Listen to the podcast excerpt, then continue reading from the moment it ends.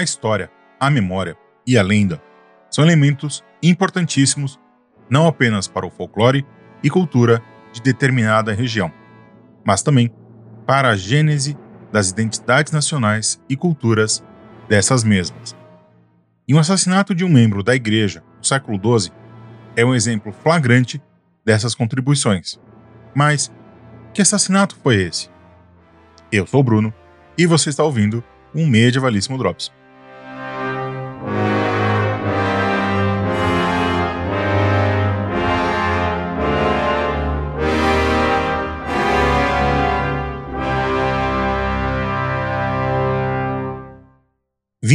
De janeiro de 1156. Segundo a tradição, foi nessa data que Lali, um fazendeiro, assassinou o bispo e missionário católico Henrique, no lago congelado Koyolinjärvi.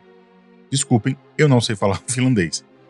Uma data sem nenhuma fonte histórica ou material direta para corroborar a sua veracidade, mas que até os dias de hoje é tida um dos episódios chaves para entendermos a cristianização da Finlândia, da Escandinávia e do Báltico de forma geral. Conta-se que o bispo Henrique, supostamente bispo de Uppsala, um importante ponto para a evangelização de toda a região, teria chegado à Finlândia a pedido de Erik IX da Suécia. Juntamente com Erik, teria conquistado a Finlândia e convertido os finlandeses para o cristianismo. Depois desses episódios, ele teria decidido viver entre os finlandeses como um pregador, tentando aplicar as leis de Cristo para o povo recém-conquistado. Isso está em sua hagiografia, escrita, aliás, 150 anos após a sua suposta morte, e que não apresenta grandes informações sobre o bispo.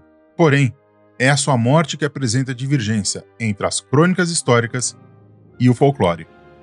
Segundo a sua Vita, Henrique teria sido morto após tentar punir um assassino que, enfurecido com a acusação, mata o bispo que se torna um mártir. Do além-vida passa a fazer milagres. São pelo menos dez, indo desde a cura de uma menina até fazer um cego voltar a enxergar. Já a tradição popular tem um tom mais violento e macabro. Segundo esse relato, Henrique estaria viajando pela Finlândia espalhando a boa nova. Na metade da, da jornada, ele e seu grupo param em uma fazendola, onde apenas a matrona, Kertu, está presente. O bispo e seu grupo solicitam comida para eles e feno para os cavalos. Kertu se recusa a fornecer. Isso enfurece o bispo e seus homens, que, em sua raiva, tomam à força os suprimentos solicitados. Com remorso do ataque, Henrique deixa um pequeno pagamento pela comida e o feno e continua sua jornada. Algum tempo depois, Lali, esposo de Kertu, retorna para casa e ouve o relato dela. Algumas fontes da história contam que Kertu omite completamente a parte do pagamento. Enfurecido com o saque de suas provisões, Lali parte em perseguição ao bispo e o alcança supostamente no lago Kalioniaravi. Enquanto seus homens se escondem em uma floresta próxima, Henrique tenta acalmar Lali, que cego pela raiva acaba assassinando o bispo a golpes de machado. Depois de matar o bispo, Lali toma a sua diadema e passa a usá-la de forma satírica e tenta cortar os dedos do bispo para coletar seus anéis. Conta-se que a diadema e o escalpo de Lali se fundem. Ele tenta tirar o chapéu de sua cabeça, o que faz com que ele arranque a pele de cima dela, deixando o crânio exposto. Quando ele se vira para cortar os dedos, ele se atrapalha e acaba por cortar os seus próprios dedos. Em pânico, Lali corre para a floresta mais próxima, onde alguns ratos e outros roedores o acuam. Ele sobe uma árvore apenas para cair da mesma e se afogar em uma lagoa. O corpo do bispo então é recolhido por seus homens e colocado em um trenó puxado por bois que começam a caminhar. Logo depois, os bois param para descansar um pouco, e desse lugar é onde é erguida a primeira igreja da Finlândia. Essa história é contada com algumas adições em um famoso poema folclórico finlandês, o Henrikin Surma, o assassinato de Henrique, em tradução livre, do original em finlandês. Uma outra versão da história se encontra no Kanteletar, um compêndio ditado por Elias Longhot, que reúne uma série de poemas folclóricos finlandeses, cuja importância cultural para a Finlândia pode ser sentida até aos nossos dias. É bom ressaltar que o bispo Henrique foi canonizado, mesmo com a falta de evidências históricas datadas de sua vida.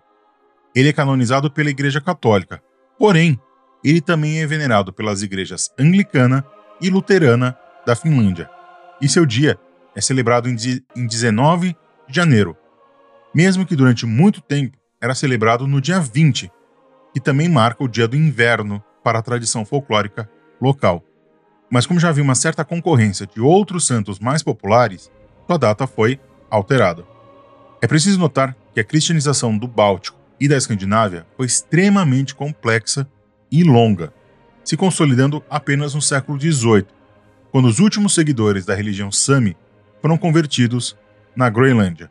A região foi alvo de pelo menos quatro cruzadas, contra os dinamarqueses, contra os vendos, contra os suecos e na Livônia, movimentos conhecidos coletivamente como as Cruzadas do Norte ou Cruzadas do Báltico. Um programa de televisão recentemente elegeu Lali como o 14º finlandês de todos os tempos, ressignificando sua lenda, atribuindo assim um caráter de rebeldia contra o status quo, se afastando do sentimento de um homem maligno que a Igreja Católica tentou impregnar nele. Claro que essa mudança pode ser atribuída a uma revalidação e retomada das antigas religiões e tradições escandinavas. O assassinato do bispo Henrique por Lali é uma gota no oceano de diversos episódios que são usados como forma de se tornar históricas diversas lendas que justifiquem nações, religiões, opressões e dominações.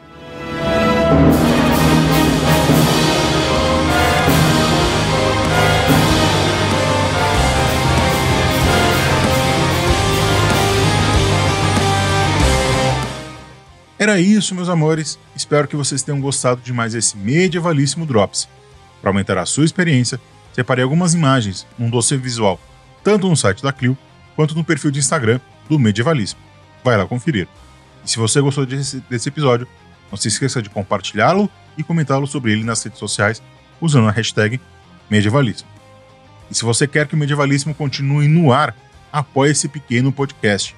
Estamos no Catarse, no PicPay, no Pix na Livraria da Musa e agora temos uma linha de camisetas temáticas na Vandal.